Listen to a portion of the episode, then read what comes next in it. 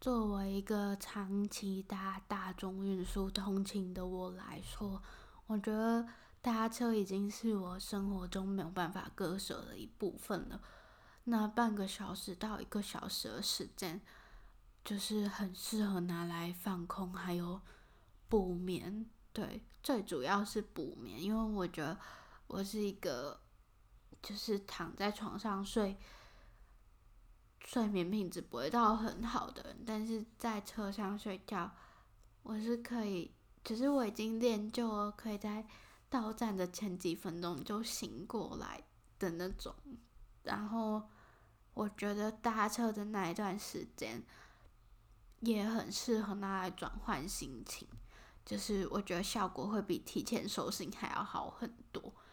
不过最近可能是因为有时候会突然抽掉就是通勤的时间，然后就会发现超过一个小时的车程真的超浪费时间。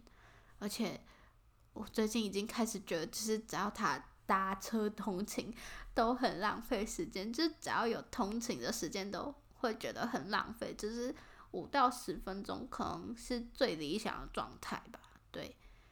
所以最近就因为这个原因，就想要换地方生活的念头就越来越明显。对，今天是第九十九天，跟大家分享心情不是很好的一天，不过感觉说出来就是心里的烦闷少了很多。以上是今天的分享，我是千，我们明天见。